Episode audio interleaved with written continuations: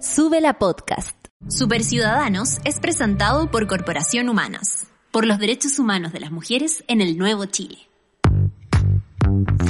El futuro es ahora. Y es bueno saber que estamos rodeados de superciudadanos. Con la conducción de Josefina Ecold. Hola, hola, ¿cómo están todas, todos y todes? Muy bienvenidos a este Super Ciudadanas de día martes. Ya estamos aquí con eh, Luz Raidel. Ella es abogada de la Corporación Humanas porque vamos a estar conversando con la Luz sobre paridad.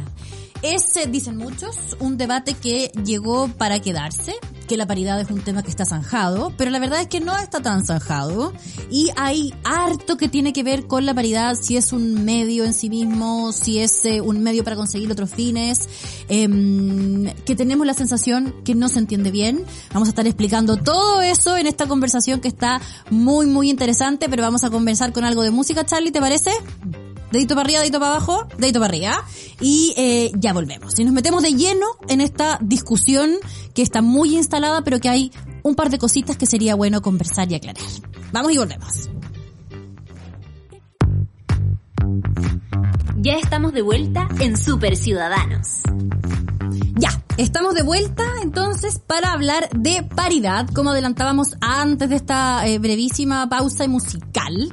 Eh, estamos, Luz, en medio de un proceso constituyente, de un nuevo proceso constituyente.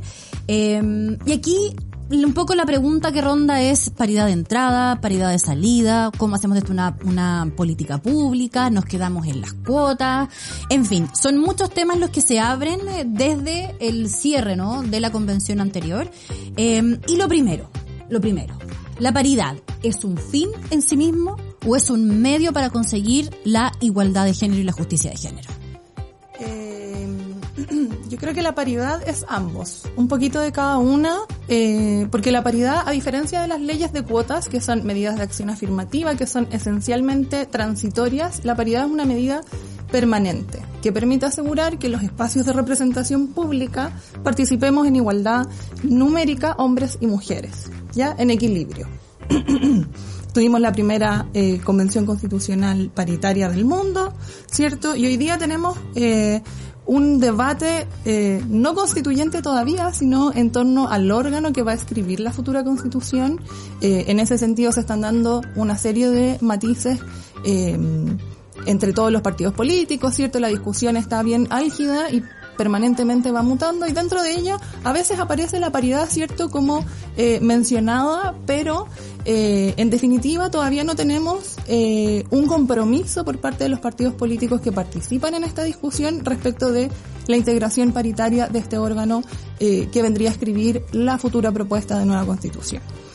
Y es también eh, un medio para alcanzar la igualdad de género y la igualdad sustantiva. Y ese es una, un concepto que es importante de, eh, de mencionar porque también es de estos conceptos que aparecieron en el debate constituyente, ¿cierto? Hablábamos de igualdad sustantiva, pero no siempre se le hacía la bajada. Eh, y es importante porque eh, en nuestro sistema constitucional, hasta el día de hoy, tenemos una igualdad formal en que todas y todos y todos somos iguales ante la ley. Eh, y en la práctica no somos todos iguales. Tenemos distintas dificultades y hay distintos grupos de personas que se enfrentan a obstáculos diversos. y, y, entre esos grupos de personas están precisamente las mujeres, eh, que se han visto históricamente excluidas de la vida pública, eh, de tanto eh, de las empresas privadas como de los espacios de representación política y de toma de decisión. Y es por eso que hay que adoptar medidas como la paridad, que permitan en definitiva alcanzar una igualdad sustantiva, es decir, que en el resultado seamos todas y todos y todas iguales y participemos en igualdad de condiciones de la vida pública y de estos espacios donde se toman las decisiones que influyen en la vida de todos nosotros. Ahora, Luz, eh, ¿paridad se entiende solo desde lo binario?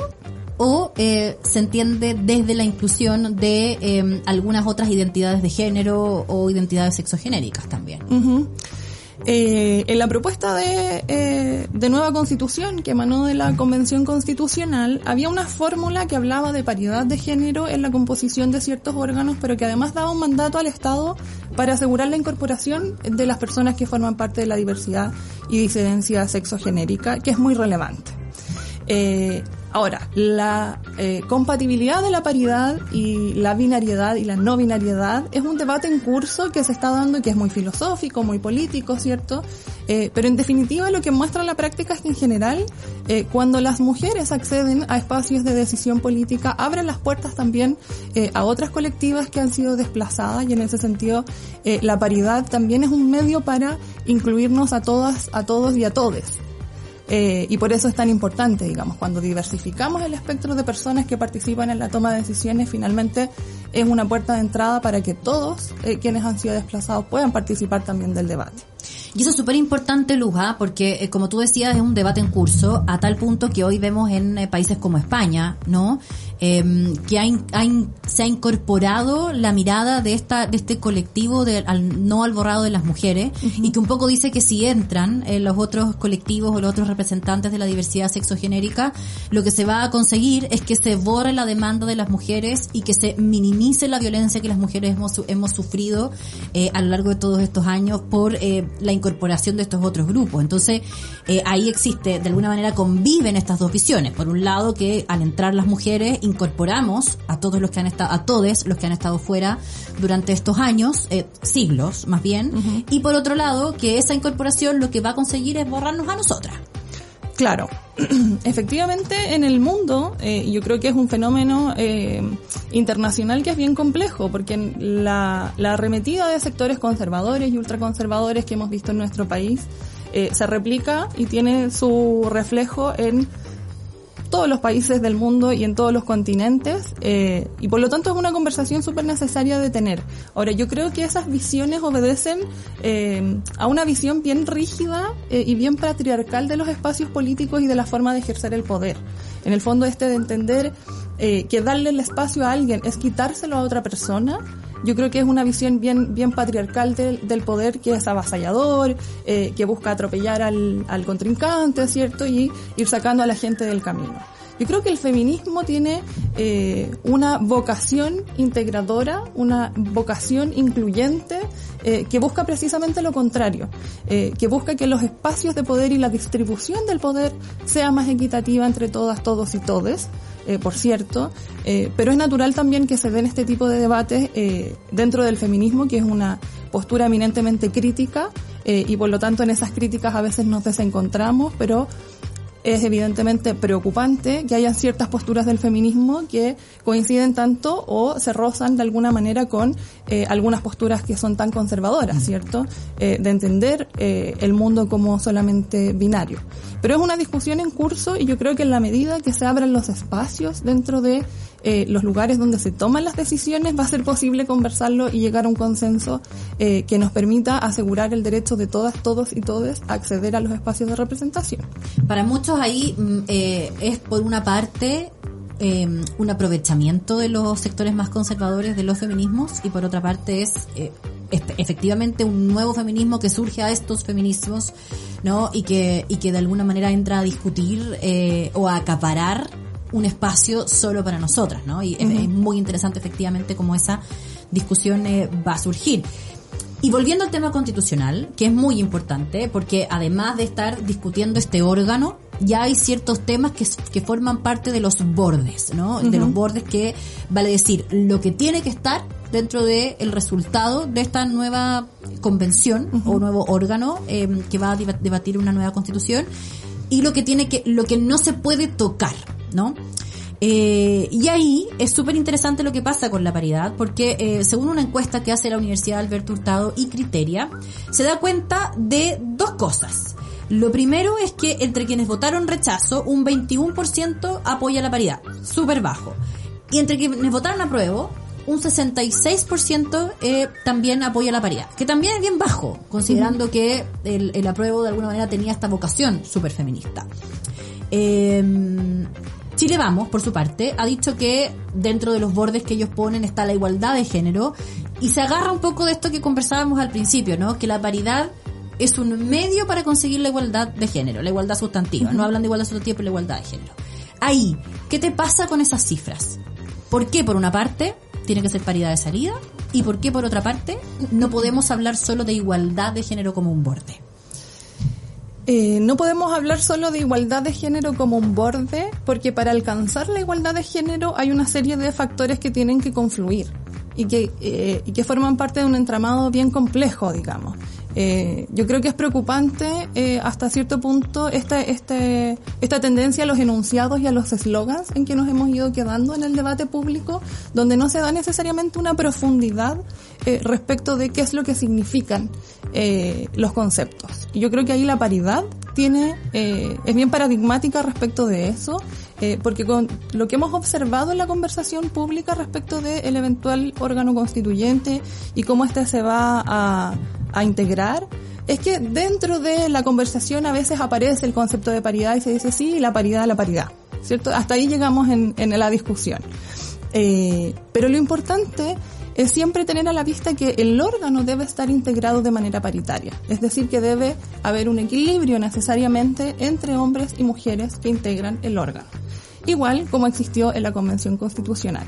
Significaría un retroceso enorme haber tenido ese logro, eh, que es un logro no solo de la clase política que instaló el tema, sino de las organizaciones feministas y de mujeres y de las académicas que participaron también en la discusión. Eh, y tener un órgano que no esté integrado de manera paritaria efectivamente sería un retroceso brutal. Eh, y por lo tanto, eh, ahí es donde entra la diferencia, ¿cierto?, de la paridad de entrada y la paridad de salida, eh, que son un poco estos apellidos de la paridad que a veces se nos olvida mencionar, pero que son de lo más relevante. La paridad de entrada nos habla de la composición de las listas de elecciones y que éstas deben estar integradas de manera equilibrada entre hombres y mujeres. Pero la paridad de entrada no es suficiente para asegurar la integración paritaria eh, de un órgano que está compuesto eh, por más de, eh, de una persona, digamos. Porque en general, cuando solo tenemos paridad de entrada, lo que se ha estudiado es que los partidos políticos suelen poner a las mujeres menos competitivas o menos amenazantes dentro de las listas para asegurar que sus compañeros varones sean electos finalmente y por lo tanto se produce en la salida un desequilibrio. La gracia de la paridad de salida es que nos asegura eh, en la elección tener mecanismos de corrección eh, que permitan equiparar la cantidad de hombres y mujeres en el órgano que se está eligiendo, que es precisamente lo que tuvimos en la Convención Constitucional. Ahora, a raíz de esa experiencia en que, como sabemos, hubo mujeres que tuvieron que eh, bajarse sus elecciones para que resultaran electos hombres y así lograr el equilibrio, eh, se hizo cierta asimilación entre eh, el meter en la mano a la urna y que este meter la mano a la urna sería además en perjuicio de las mujeres. Eh, y eso yo creo que da lugar a las cifras que tú relatas, Josefina, porque finalmente quedó esta idea de que este mecanismo de corrección perjudica a las mujeres, cuando en realidad, si no hubiera existido este mecanismo de corrección, en la entrada se hubieran puesto mujeres menos competitivas que no hubieran resultado electas finalmente. Pero lamentablemente los medios de comunicación tampoco han contribuido suficientemente eh, a aclarar estos conceptos y se permite eh, que las políticas, los políticos los partidos eh, emitan este tipo de eslogans sin profundizar en la discusión. Por otro lado, también, si uno lo piensa, es una garantía de que finalmente va a haber paridad para ambos lados. O sea, no solamente es un mecanismo que va a contribuir a que las mujeres estemos presentes, lo que hace más, de, más democrática la discusión, sino que además va a permitir también que los hombres estén presentes en igual medida, que consigue lo mismo, una discusión que es mucho más democrática. Ahora, em, ¿por qué esa paridad de salida tiene una, una consecuencia que es finalmente un órgano que está compuesto mitad y mitad o uno más, uno menos, eh, que es tan importante porque no solamente es, ok, ya, tenemos una mesa paritaria, pero además lo que se produce en la discusión cuando el órgano es paritario es muy importante. ¿Por qué? Eh, la presencia de mujeres dentro de la discusión no necesariamente asegura ciertos resultados, pero tenemos eh, evidencia eh, científica que nos permite afirmar que efectivamente las discusiones son más inclusivas de ciertos temas o de otros temas más diversos cuando las mujeres están presentes también. Y en ese sentido es súper interesante un estudio que hizo Plataforma Telar con el PNUD eh, respecto de las normas que fueron aprobadas eh, dentro de eh, la propuesta de nueva constitución y hablaba eh, a través de proyecciones matemáticas y modelamiento matemático eh, de cuáles normas no hubieran sido o muy probablemente no hubieran sido aprobadas si no hubiera estado compuesto de manera paritaria el órgano eh, que escribió la nueva constitución. Y estas normas no solo hablaban eh, de agenda de derechos de las mujeres, eh, ni de cuestiones de género. Habían también cuestiones respecto de medio ambiente y naturaleza, educación sexual integral, es decir, un abanico de cuestiones que tienen que ver eh, en gran medida con el bienestar social en el que influyeron directamente la presencia de las mujeres para que las normas fueran aprobadas y que probablemente no hubieran sido eh, aprobadas. Y además de los contenidos de la discusión, eh, es porque la democracia no puede estar definida solo en términos de eh, que podamos acceder a emitir un voto. La democracia es un sistema de gobierno mucho más amplio y en ese sentido es importante que la democracia sea inclusiva y finalmente medir la calidad de la democracia en términos de qué tanto incluimos a todas las personas en los espacios de representación. Eh, y ahí es bien interesante eh, cuando uno analiza, eh, por ejemplo, los regresos a la democracia y el alcance de la democracia en los distintos países como cuando ingresas el factor de género, es decir, que las mujeres puedan votar o que se asegure que tengan acceso a representación política, se empiezan a retrasar la llegada a la democracia mm. en términos de medición. Eh, entonces es bien interesante esta relación entre democracia, pero calidad de la democracia también. Y la presencia de las mujeres asegura la calidad de la democracia, eh, porque la democracia no es tal si no estamos todas, todos y todos representados. Es decir, la paridad de salida eh, y eventualmente la igualdad sustantiva, lejos de meter, abro comillas, la mano a la urna, cierro, comillas, lo que hace es perfeccionar nuestra democracia.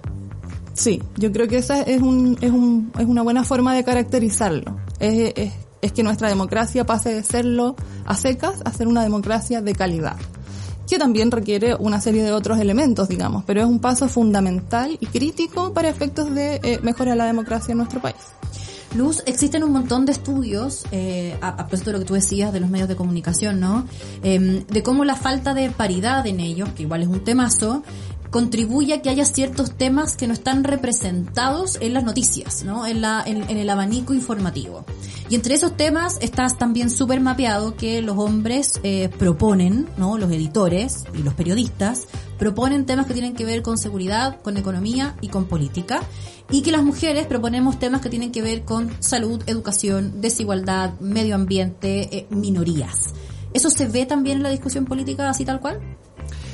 Yo creo que se ve y no necesariamente tiene que ver con el interés de las mujeres políticas, sino cómo operan los estereotipos de género dentro de las instituciones eh, más públicas y también dentro de los partidos políticos. En el fondo eh, hay un entendimiento de que a las mujeres nos, nos corresponden ciertos temas y por lo tanto se espera de ellas que hablen de esos temas y que esos sean los temas que propongan y que muy probablemente eh, cuando proponen otros temas diversos eh, no sean suficientemente escuchadas eh, y no logren acceder, por ejemplo, a que su proyecto de ley sea presentado o sean simplemente eh, descartadas para ciertas comisiones dentro del Parlamento, etcétera.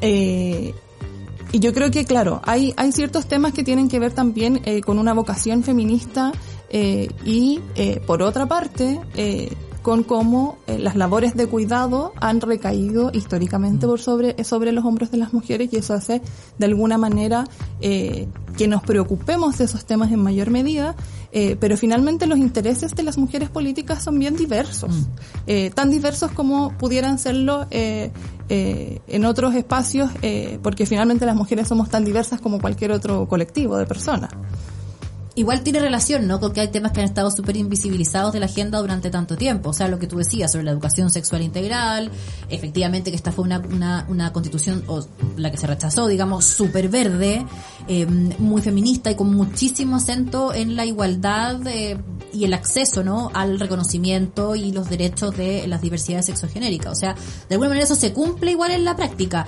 Más allá de que existan estos estereotipos, porque obviamente las mujeres podemos hablar de todo y podemos hablar de todo tan bien como lo hacen los hombres, eh, incluso muchas veces mejor, porque también está estudiado que como sabemos que nos agreden muchísimo en los espacios eh, políticos y de comunicaciones, tendemos a prepararnos mucho sobre un cierto tema en vez de ir a hablar de todo, ¿no? A los medios pero sí que eh, incorporemos estas temáticas que han estado excluidas durante tanto tiempo, más allá de que se nos encasillen esos temas, hacia una contribución al debate democrático. ¿O no? Yo creo que es una... podemos leer eh, ex post eh, algunas cosas como, como aportes relevantes, ¿cierto? Pero creo que eh, es importante también eh, que los medios de comunicación sobre todo contribuyan a ampliar el abanico eh, de la discusión eh, que le, entre comillas, permiten tener a las mujeres. Eh, porque finalmente es lo que vemos un poco en los paneles. Eh, fue muy llamativo, de hecho, cuando terminó la Convención Constitucional, primer órgano paritario en nuestro país, etcétera, como los paneles de los medios de comunicación dejaron de lado la, la paridad. Eh, y eso fue muy, eh, muy, muy peculiar, digamos, salvo algunas mujeres particulares que eran las que siempre llamaban, que eran mujeres altamente preparadas, igual que sus demás compañeras, pero habían algunas que, eh, que tuvieron más presencia. Pero en definitiva, cuando observábamos los paneles, volvíamos a ver nuevamente eh, solo hombres y eh, eso fue reflejo en el fondo de un retroceso, como si pudiera, hubiéramos puesto entre paréntesis la experiencia de la Convención Constitucional y todo vuelve a ser eh, como era antes. Y eso es muy importante eh, de estar conversando hoy día de la paridad. Porque finalmente es un poco lo que decías tú al principio. Parece ser un, un- un concepto instalado, ¿cierto? Eh, hablamos siempre de paridad, eh, se menciona por todas y por todos, eh, y es como un requisito básico. Pero lo cierto es que en nuestro país no está institucionalizada la paridad. Y ese era, entre comillas, un riesgo que ocurría con la Convención Constitucional. Teníamos un órgano paritario y nos sentíamos un país paritario. Pero en definitiva, lo único que tenemos son eh, una ley de cuotas que es de carácter transitorio para efectos de eh, que las listas de candidatas y candidatos al Parlamento eh, no superen eh, el 60% alguno de los sexos. Y no asegura una paridad de salida, por cierto. No. Eh, y las cifras así lo avalan. O sea, de Bien, hecho, ha aumentado la representación de las mujeres en la Cámara, pero todavía no supera el 30%. Está, y, claro, y está muy lejos incluso de la cuota dentro de eh, las listas. Claro. Eh, y eso te habla ahí de un delta que, que es preocupante. Y es por eso que nos parece tan importante eh, seguir hablando de paridad, exigir la paridad en el nuevo órgano constituyente. No podemos permitir que se genere un retroceso. y de hecho, desde Corporación Humanas y la plataforma Nada Sin Nosotras, que conformamos con eh, nuestras compañeras del Centro de Estudios de la Mujer y el Observatorio de Género y Equidad, estamos durante esta semana eh, con contenidos relacionados con la paridad.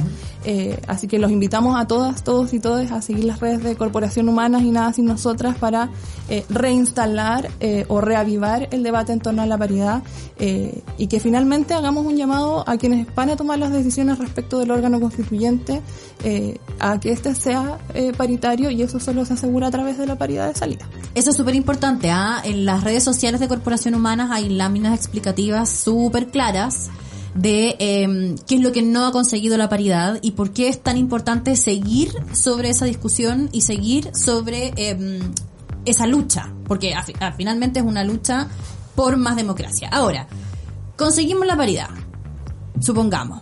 Pero después de eso, ¿qué? Porque sabemos que eh, garantizar mitad y mitad o garantizar la incorporación de las mujeres en los espacios de toma de decisión y de poder no necesariamente garantiza el pleno ejercicio de nuestras capacidades y de esa igualdad en esos órganos. Después de eso, ¿qué? Luz.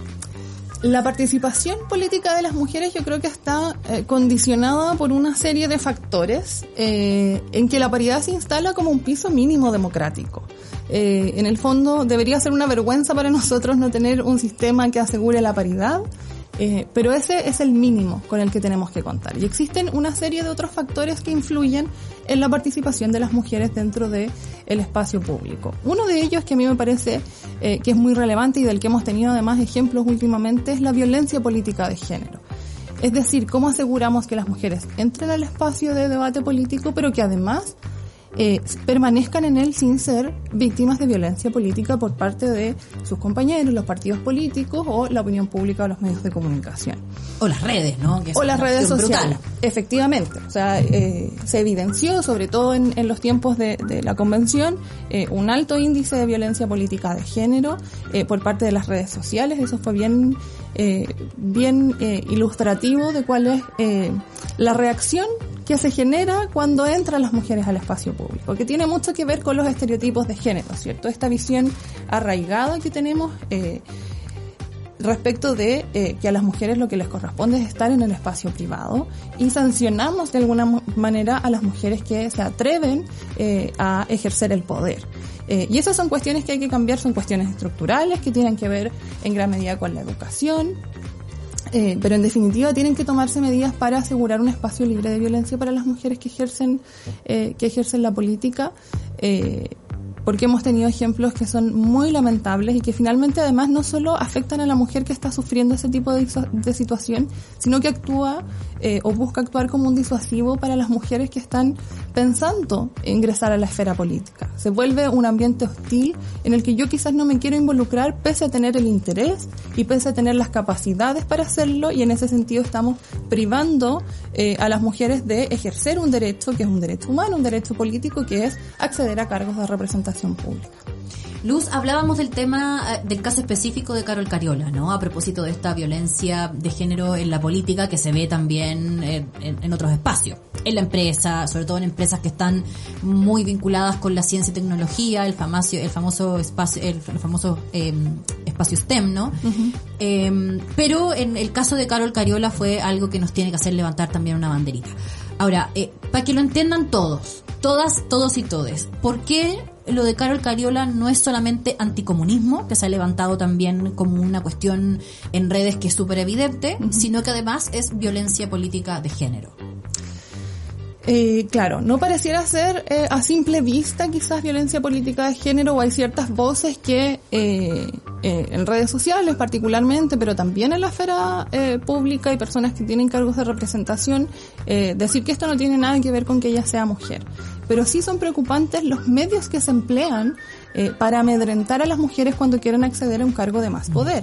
Carol Cariola eh, es la diputada con mayor votación en el país, eh, iba a acceder a raíz de un acuerdo político previo a la presidencia de la Cámara y cuando se acercaba el momento, si bien como bien tú decías, hay algo de anticomunismo, efecto, ¿cierto?, eh, de, del plebiscito y de cómo las fuerzas políticas se fueron moldeando eh, y adaptando a este resultado. Eh, lo cierto es que los medios que se ocupan para ello tienen un impacto diferenciado eh, cuando estamos hablando de hombres y mujeres por la realidad que vivimos. En el caso de Carol Cariola, lo que pudimos ver eh, fueron dos ejemplos concretos. Un diputado de la República hablando de eh, conseguir sus datos personales para visitarla en su casa. Eh, cuestión que es preocupante porque sabemos que los datos personales para eh, eh, se ocupan como un medio y su filtración se ocupa como un medio para amedrentar a las personas y específicamente a las mujeres por la mayor vulnerabilidad que tenemos de ciertos hechos y también una fotografía por parte de un partido político, cierto, en sus redes oficiales, que la mostraban como en una en una tumba las dos cosas son muy preocupantes porque también tenemos que ponerlas en un contexto. Estamos en un contexto latinoamericano donde hay otros países que lamentablemente nos llevan la delantera respecto de la violencia política de género. Eh, con ejemplos mucho más graves, ¿cierto? Mm. Agresiones físicas, eh, mujeres que han llegado a, ser asesinadas por su presencia en la política, eh, pero esos hechos no ocurren de la noche a la mañana. finalmente es una escalada de violencia que si no la detenemos hoy día, puede eventualmente en el futuro tener consecuencias mucho más graves para las mujeres que se involucran en política y es por eso que no solo las razones eh, para sacar a alguien de un cargo son relevantes, sino también los medios que se ocupan para ello y el efecto diferenciado que pueden tener respecto de eh, respecto de las mujeres. Y porque lo por lo que decías tú, ¿no? Además tiene un efecto, o sea, eh, podría ser que fuese anticomunismo. Y si fuese anticomunismo, eh, ya, es una cuestión política, sabemos que está el ambiente sobre todo muy crispado y muy con esta especie como de, triunfalismo por parte de las fuerzas que salieron al rechazo, como un poco decir, quienes, quienes fueron parte de la prueba hoy día tienen que estar lejos de la discusión en general. Pero el solo hecho de que haya una mujer en su casa que perciba esto y diga como, chuta, yo no me quiero exponer, es un daño a la democracia. O sea, podría no ser violencia política de género, pero el hecho de que sea percibida por las mujeres en su casa como una forma o como un amedrentamiento o como una barrera para ingresar en política ya es preocupante, ¿cierto? Porque nos encontramos, claro, en una situación de desventaja en el ejercicio de ciertos derechos, en la mayoría de los derechos, pero en particular cuando hablamos de política, el ser elegido para un cargo de representación popular, el participar en los cargos donde se toman las decisiones es un derecho que está reconocido en tratados internacionales. Exactamente. Eh, y por lo tanto, quienes ven mayormente vulnerado ese derecho son las mujeres que participamos en menor medida en la vida pública y eso está ampliamente documentado. Eh, y por lo tanto, ese derecho tiene que ser resguardado con distintas estrategias. No basta solo la paridad, hay que asegurar eh, la erradicación de la violencia política de género mediante distintas estrategias. Además, no basta la sanción, ¿cierto? Eh, ha habido ciertas voces que, que levantan eh, la necesidad de eh, agudizar las sanciones en el código de ética eh, del Parlamento, que si bien puede ser una medida necesaria, también tiene que ir acompañada de políticas públicas que propendan eh, a modificar estos patrones de conducta. O sea, no podemos eh, solamente recurrir a la sanción porque sabemos que las sanciones además suelen ser ineficaces para modificar los patrones de conducta. Exacto. Eh, y también existen otras medidas que son complementarias a estas, eh, que parecen más indirectas, pero yo creo que son muy relevantes. Por ejemplo, la re- corresponsabilidad en las labores de cuidado. Eh, si seguimos con estos patrones basados en estereotipos en que las mujeres nos corresponde ejercer eh, las labores de cuidado dentro del hogar, respecto de los niños, de las personas mayores y de todas aquellas que, eh, que tienen alguna dependencia, es muy poco lo que vamos a poder hacer para desempeñarnos de manera correcta en los espacios de decisión política. No porque no tengamos las capacidades, sino porque tenemos una doble o una triple carga que nos impide tener el mismo tiempo que nuestros pares varones. Eh, y eso en general se ha visto que puede ser además aprovechado por esos mismos pares porque ponen, eh, como no tienen las mismas responsabilidades en la práctica, ponen reuniones en horarios donde las mujeres no pueden acceder, en lugares que son eh, inaccesibles para ella y por lo tanto eh, en la práctica hay otros obstáculos eh, que hay que, que hay que subsanar y yo creo que la corresponsabilidad en las labores de cuidado, el reconocimiento de las labores de cuidado es fundamental eh, y es eh, está íntimamente ligado a nuestra participación en la vida pública. Y todos esos estereotipos, todos esos roles que son, han sido históricos, ¿no? Eh, toda esa barrera cultural que arrastramos desde que las mujeres no podíamos votar, que los maridos eran dueños de nosotros, los papás, los hermanos, los maridos eran dueños de nuestra vida, podían decidir sobre nosotras. Finalmente tiene que ver, ¿no? Con todo este efecto. Eh, pero un poco a lo que iba es con esta sensación de inseguridad que se produce a, a propósito de estas historias, ¿no? De lo que pasó con, con Carol Cariola, que como te decía, podría para podría no ser violencia de género, lo es, violencia política de género, pero podría no serlo, pero el solo hecho de que una mujer o dos mujeres lo perciban como tal ya contribuye a que se resten de la posibilidad de participar del espacio público. Y eso lo quiero vincular con otra cuestión que es muy importante de la paridad y que tiene que ver con precisamente esta sensación que tenemos las mujeres de que estamos más inseguras en el espacio público en general y que nos impide desarrollar tareas que son por una parte un derecho humano y por otro lado que podrían perfeccionar la democracia si es que nosotras eh, ingresamos. Em, ¿En qué contribuye la paridad a disminuir la sensación de inseguridad de las mujeres? Con toda esta construcción que es mucho más compleja, ¿no? Eh, pero ¿en, en qué contribuye? Más allá de, visi- de visibilizarnos en esos cargos. Suenan como dos cuestiones que son muy lejanas, yo creo, eh, cuando uno las ve así como enunciadas, pero tienen mucha relación eh, principalmente no solo por la paridad, sino por el enfoque de género que es necesario para la adopción de modificaciones legales, políticas públicas, implementación de las políticas públicas, eh, porque cuando vemos las agendas eh, de seguridad, que son lo que se ha tomado la conversación pública al último tiempo, yo creo que en los últimos meses casi solo hablamos de seguridad en los medios tradicionales de comunicación sobre todo, eh, y esto ha tenido también un reflejo en las encuestas, ¿cierto? Sí, Donde claro. eh, aumenta la sensación de inseguridad, son las mujeres las que en mayor medida aumentan su sensación de inseguridad eh, y en la conversación pública respecto eh, de la seguridad suele eh, tratarse de una manera neutral al género, como si en el fondo si tú fueras, si tú eres hombre, mujer o miembro parte de la diversidad o disidencia sexogenérica, esto te afecta por igual y el fenómeno de la delincuencia te afecta de la misma manera y por lo tanto no hay ninguna medida diferencial que tengamos que tomar eh, para eh, erradicar esta situación. Cuando en la práctica eh, sabemos que las mujeres eh, somos víctimas de otros delitos, además de esta base, ¿cierto? Eh, que son los delitos comunes, los hurtos, los robos, etcétera. Que afectan nuestro cuerpo, que aumenta la... Efectivamente, somos víctimas de otras manifestaciones de violencia que están también ligadas al género, como el acoso en, eh, en los medios de transporte, el acoso en la calle, eh, etcétera, eh, delitos de connotación sexual eh, eh, y otros. Y además, lo que nos muestran las últimas encuestas es como, como yo decía, las mujeres han aumentado su sensación de inseguridad. Y para ello es relevante que una agenda de seguridad pública tenga necesariamente un enfoque de género para que analice el impacto diferenciado de este fenómeno y el impacto diferenciado que una política pública que busca eh, atacarlo eh, pueda eh, tener eh, un impacto concreto en la vida de las mujeres y en el fondo solucionar esa situación y no aplicar una tabula rasa para todas y para todos. Y eso es muy relevante además lo que tú dices de eh, el espacio público, la seguridad pública, porque finalmente el habitar el espacio público también es un derecho. Y es un derecho y un medio que nos permite acceder a otros derechos. En el fondo para yo acceder al trabajo remunerado, para acceder a las casas de estudio, para acceder a derechos básicos como la salud, pero también para acceder a derechos como eh, la representación social, los espacios de organización social, eh, requiero salir a la calle.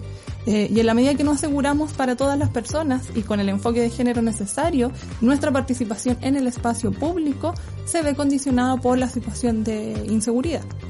Y que es súper importante aclarar que no tiene eh, un correlato en las cifras de victimización. O sea, efectivamente las mujeres somos más víctimas de delito que los hombres, pero, de todos los delitos, pero ha bajado la victimización en general. O sea, estamos en las cifras más bajas por persona en los últimos 20, 30 años. Eh, sin embargo, la sensación de inseguridad se ha disparado por sobre el 70% en el caso de los hombres y por sobre el 82% en el caso de las mujeres. O sea, uno podría decir, si fuera de, de estas personas que le gusta la teoría de la conspiración, que aquí hay una estrategia para mantener a las mujeres eh, lejos del espacio público, lejos de la política y que lo están consiguiendo. Entonces, primero aclarar que no hay más delito, no hay más delito, no estamos siendo más víctimas de delito que hace 3, 4 años.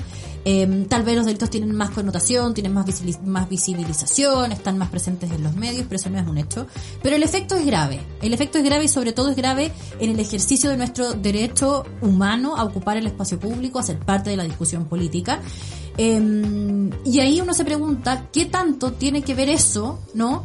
Con los resultados que han habido con las distintas estrategias que se están implementando a nivel de Estado. Porque la transversalización de género, la paridad, son dos medidas que buscan la igualdad sustantiva y que se están aplicando en distintos ministerios. Pero además están los PGM, eh, además hay una serie de otras medidas que se están tomando eh, en distintos ministerios de distintas temáticas para incorporar a las mujeres de manera progresiva, no hace ya varios años. Pero el resultado no se ve. ¿Por qué no se ve luz? Yo creo que ahí eh, eh, esa es, un- es una buena muestra de eh, lo multifactorial que son los problemas eh, y de eh, qué es lo que ocurre cuando tenemos problemas que son estructurales. Y a veces ese es un término que yo siento que suena muy lejano, ¿cierto? Como estructural y la estructura no la vemos, eh, nos cuesta comprender. Pero en el fondo eh, son cuestiones que tienen mucho que ver con la forma en que está eh, organizada la sociedad, condiciona la forma en que actuamos y en definitiva no solo es, suficiente las medidas eh, de carácter como eh, atomizado que se toman, sino que tienen que obedecer a una estrategia de carácter general. Y claro, este ejecutivo se muestra muy eh, comprometido eh, con la igualdad de, de derechos entre las personas y, en- y con la igualdad de género, pero tampoco podemos olvidar que es un ejecutivo que llega después de un gobierno conservador eh, y con estas estructuras que no existían en definitiva. Eh, yo creo que ahí, en, sobre todo hablando de espacio público, tiene mucho que ver las culturas organiza- organizacionales. ¿Cierto? Eh, una cuestión es eh, llegar con un indicador que hay que cumplir y otra cosa es lograr permear el comportamiento de las personas dentro de eh, las distintas organizaciones, ya sean públicas o privadas, y eso requiere intervenciones profundas, intervenciones que tiendan a la sensibilización respecto de ciertos temas, a la educación, eh, y por lo tanto son de mediano y de largo plazo. Eh, lo importante es que se tomen desde ya para que esos resultados los veamos lo antes posible. Digamos. No podemos seguir esperando eh, porque son cuestiones que son demasiado grandes, sino que se tienen que tomar eh, ciertas decisiones hoy eh, para que el día de mañana contemos con culturas organizacionales, por ejemplo, en que no se violente a las mujeres eh, dentro de los espacios de trabajo, dentro de los espacios eh, de toma de decisión política, etcétera. Y dentro de, eh, de esos espacios de los que estamos hablando de trabajo, ¿no? Porque eh, la política, las empresas privadas son un trabajo, finalmente. Desde el punto de vista legal, ¿qué deberían implementar las empresas, eh, el gobierno, la Cámara de Diputados y Diputadas, eh, los tribunales de justicia, para que una vez que las mujeres acceden a esa paridad o a esos cargos de representación, se sientan seguras y validadas, desde lo legal.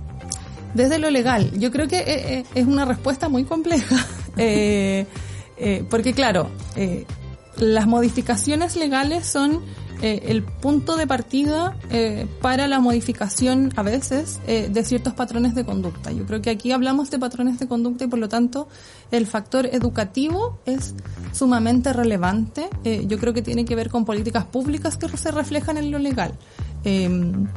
Principalmente porque, como yo te decía, las penas respecto de ciertas conductas han demostrado que no son suficientes para modelar eh, el comportamiento humano, digamos. Si, si, si así fuera, eh, tendríamos menores índices de delito y, y, tal.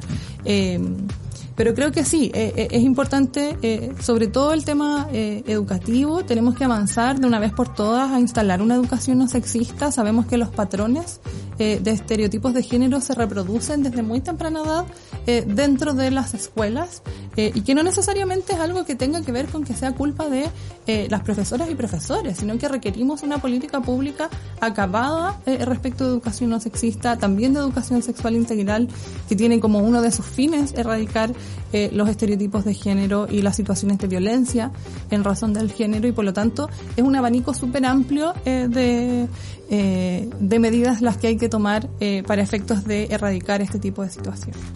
Ahora, eh, Luz, uno se pregunta, ya, vamos a tener paridad en, en una empresa, por ejemplo, y aseguramos la paridad en los directorios de las empresas públicas, ¿cierto? Eh, estamos también, o se está trabajando para incorporar paridad en los tribunales de justicia, ya lleva harto tiempo el Poder Judicial trabajando en eso. Eh, pero la paridad basta solo en los altos cargos o tiene que ser una cuestión en todas las jerarquías o en todas las etapas de esa empresa o de ese poder público. La aspiración es que contemos en todos los estamentos públicos y privados con eh, participación lo más igualitaria posible de hombres y mujeres, ¿cierto? Según nuestros intereses, nuestras capacidades, etcétera. Eh, yo creo que ahí con tu pregunta se daría un fenómeno interesante hablar de paridad porque en general si vemos las empresas o los cargos eh, públicos como una pirámide, las mujeres suelen situarse eh, de manera muy masiva en la base de la pirámide en lo que son eh, las actividades como eh, más cotidianas, que están más asociadas a lo doméstico, ¿cierto? También muy, eh, muy operativas. También muy ligadas a los estereotipos de género. Eh, y sería interesante hablar de paridad porque también significaría eh, que los varones se incorporen en actividades que han sido eh, y trabajos que son eminentemente feminizados, ¿cierto? Y que además suele existir una correlación entre los trabajos feminizados y aquellos que son más precarios, que cuentan con menores salarios, etcétera. Por lo tanto, sería interesante aplicar esa paridad a lo largo de la cadena productiva, digamos. Eh, pero sí es interesante eh, pensar que eh, se puede instalar la paridad en todo estamento. Ahora, donde más nos cuesta llegar a las mujeres, no por nuestras capacidades ni nuestros méritos, sino por la serie de obstáculos que existen para hacerlo, es precisamente a la cúspide de estas pirámides, que es donde se sitúan algunas personas que tienen los cargos directivos. Eh, y esto por una serie de razones, por estereotipos, incompatibilidad de las tareas, doble jornada eh, o triple jornada de trabajo, eh, y es ahí donde tenemos que hacer la principal corrección. Lo que se espera es que en general esa corrección eh, en los espacios donde se toman las decisiones también tenga un efecto hacia abajo, porque finalmente es incorporar a las mujeres, incorporar distintas visiones eh, a la toma de decisiones respecto de todas las demás trabajadoras y trabajadores. Eh, y eso es muy interesante porque finalmente eh, no es que las mujeres tengamos algo especial que, eh, que aportar en los espacios públicos, sino que tenemos miradas distintas porque tenemos experiencias vitales que son diversas. Y todas las experiencias vitales deberían estar eh, incorporadas al momento de tomar decisiones. Te lo preguntaba Luz eh, porque existen también estudios que dicen de alguna manera, porque un- uno lo piensa así, ¿no? Si las mujeres llegamos a los directorios de las empresas, está, es lo máximo a lo que podemos aspirar y es de toda justicia de género que podamos llegar a los directorios. Pero cuando eso ha pasado, no necesariamente la política institucional ni las decisiones hacia abajo han sido favorables a incorporar mujeres o a mejorar la em, la calidad institucional o el espacio, digamos, laboral para las mujeres. Entonces, ahí uno dice como, chuta, es hay que incorporar a mujeres en, en todo el espacio de la cadena o más que en los directorios hay que aspirar a eh, incorporar a mujeres en los cargos como las gerencias, por ejemplo, los que tienen real incidencia sobre no solamente la productividad, sino que eh, la calidad de vida de las trabajadoras y trabajadores. Yo creo que en cada espacio de toma de decisiones, alto, intermedio, abajo en esta cadena productiva, eh, es relevante que puedan estar incorporadas las distintas visiones y las mujeres en dichos espacios eh, en igualdad de, condiciones y de oportunidades. Ahora, lo que pasa con las mujeres en los directorios yo creo que tiene mucho que ver también en con que por más que haya paridad o que podamos acceder en, mayor medida, porque sabemos que no existe paridad eh, en los directorios, es que finalmente los pares varones eh, suelen imponer ciertas visiones porque también hay obstáculos que no podemos ver que tienen que ver con, lo, con las relaciones interpersonales y como las mujeres muchas veces son percibidas como una amenaza dentro de los espacios de toma de decisión, digamos. Les vamos a quitar el espacio. Hoy día tenemos, por ejemplo, eh, en el ámbito sindical una mayor presencia de mujeres que de varones, pero las direcciones, por ejemplo, de eh, los sindicatos siguen estando en mayor medida en manos de los varones. Eh, y así esa situación se empieza a replicar eh, en distintos en distintos espacios. Y también hay un tema eh, de paridad que sea transversal en los ámbitos de, de, los distintos ámbitos de producción. hoy día tenemos em, sectores que son muy masculinizados, donde las mujeres no necesariamente tenemos menos capacidades, ¿cierto? Mm. Ni menos interés, como es el área de la tecnología, del desarrollo, etcétera, donde también es necesario que fomentemos la participación femenina. en el fondo para poder igualar también, y esto habla mucho de la igualdad sustantiva, igualar, igualar nuestras oportunidades. Hay sectores que tienen altas rentas, ¿cierto? Eh, que aseguran buenas carreras, pero en que las mujeres accedemos en menor medida eh, y eso finalmente tiene que ser de alguna manera corregido. Y tiene que ver con eso, ¿ah? Porque por ahí escuchaba sobre todo a, políticos más conservadores decir como, bueno, tal vez debemos no la, analizar la paridad o la igualdad, no en todos los espacios, porque tiene que ver con, lo, con los intereses, tal vez no, no tiene que haber paridad en el mundo científico, pero sí paridad en el mundo... Ya, no, por eso, porque hay una cuestión de remuneraciones y de acceso a las altas remuneraciones que tenemos que corregir. O sea, sabemos que el sector humanista no paga igual que las carreras STEM. Entonces, tiene que ver con eh, otro de los objetivos para el desarrollo sustentable, que es garantizar la eh, independencia económica de las mujeres para garantizar el ejercicio de otros derechos, que son derechos humanos. Ahora, para adelantarnos a la noticia en estos últimos dos minutos que nos quedan luz, hoy día el, eh, la vocería de gobierno, el ministerio, la vocera de gobierno, firmó con la ONU un convenio para em, la colaboración técnica para establecer, para poder implementar las, las estrategias de transversalización de género en distintas eh, entidades públicas y eh, de ahí intentar permearlo como, como política, ¿no? ¿Cuál es la diferencia entre transversalización de género, que lo dejamos ahí un poquito de lado, y paridad? ¿Y cómo se complementan también? Son, son muy complementarias. La paridad eh, hace referencia exclusivamente a que la integración de los cargos sea eh, equilibrada o tenga una representación equilibrada entre hombres y mujeres. Y es como decía yo, un punto de inicio. La transversalización de género nos habla mucho más de lo que yo decía de eh, modificar los patrones de conducta de las personas a través de permear las culturas organizacionales de los espacios y hacer que la igualdad de género y la igualdad sustantiva sean finalmente metas y orientaciones para todos los servicios públicos. Eh, y que finalmente en los distintos órganos del Estado eh, la, el género tenga eh, una preponderancia a la hora de tomar decisiones también, porque eso es lo que nos permite finalmente alcanzar este resultado de la igualdad sustantiva y es que en definitiva las políticas públicas, pero también su implementación tengan un carácter efectivo. Perfecto. Luz, muchísimas gracias por acompañarnos en este capítulo de Super Ciudadanas. Eh, estuvo súper pedagógico, así que para todas las que nos estaban viendo, todas, todos y todas que nos están viendo, eh, esperamos que se haya aclarado un poquitito más por qué es tan importante esto de la paridad y seguirlo discutiendo y seguirlo instalando y que sea em, no solamente una condición del nuevo órgano, sino que además que sea ley, que sea una garantía constitucional, ¿cierto? Efectivamente. Muchas gracias, Josefina.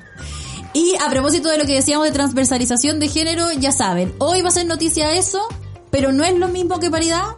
Hay que seguir luchando por instalar ambas cosas, transversalización y paridad, porque son dos vehículos para que consigamos la igualdad sustantiva y la justicia de género, ¿cierto, Luz? Así es, efectivamente. Así que todas, todos y todos invitados a seguir las redes de Corporación Humanas Eso. eh, y a compartir nuestros contenidos sobre paridad durante toda esta semana, que es muy relevante para la toma de decisión de eh, el futuro órgano constituyente. Eso, a informarnos mujeres, porque nuestros derechos o el ejercicio de nuestros derechos en plenitud depende muchísimo de eso. Un abrazo para ti, Luz, y para todas ustedes en sus casas que nos están acompañando también. Nos vemos en dos martes más. Chao, chao. Eso fue Super Ciudadanos. De lunes a viernes a las 10.30 de la mañana, solo por subela.cl.